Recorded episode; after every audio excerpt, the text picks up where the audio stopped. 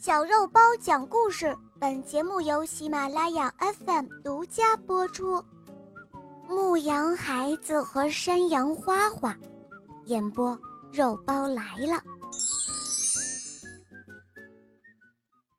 从前啊，掌管着三门峡的水龙王是一个以人类为敌的凶神，在江上过往的船只经常受害。少工、船夫都做了龙宫里的俘虏，龙王口渴就喝他们的血，饿了就会吃他们的肉。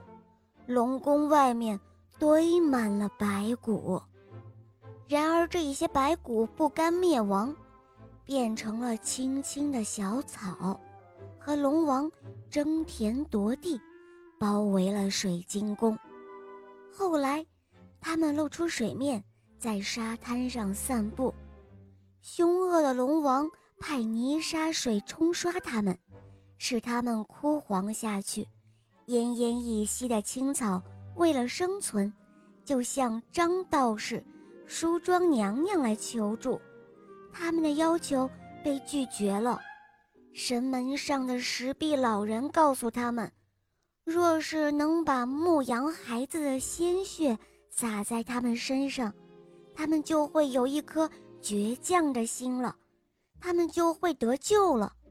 小草们不忍心让牧羊孩子为他们做出牺牲，都默默地低下了头。牧羊孩子听了石壁老人的话，慷慨地用镰刀割破了自己的手指，把鲜血洒在小草的身上。小草们马上就长高了，长壮了，在它们的胸部开放了像五星宝石一般的小红花。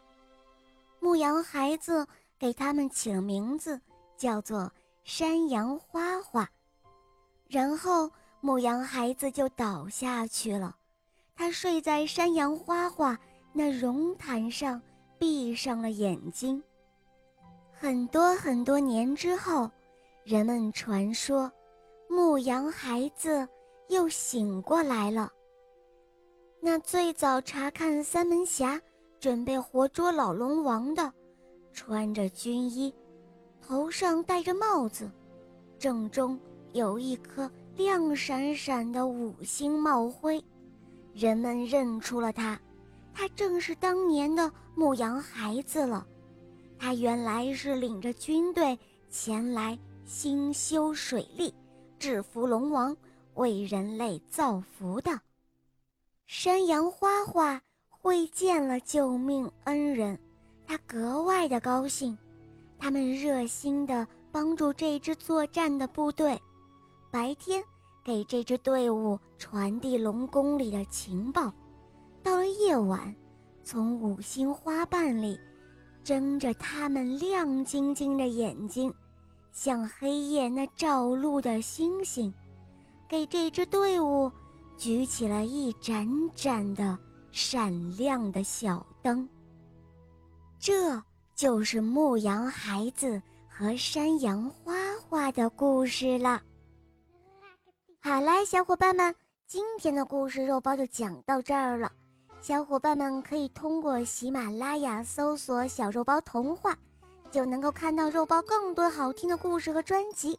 我向你推荐《萌猫森林记》，有三十五集哦；还有《恶魔导师王复仇记》，有六十集故事哦。小伙伴们，赶快来收听吧！么么哒。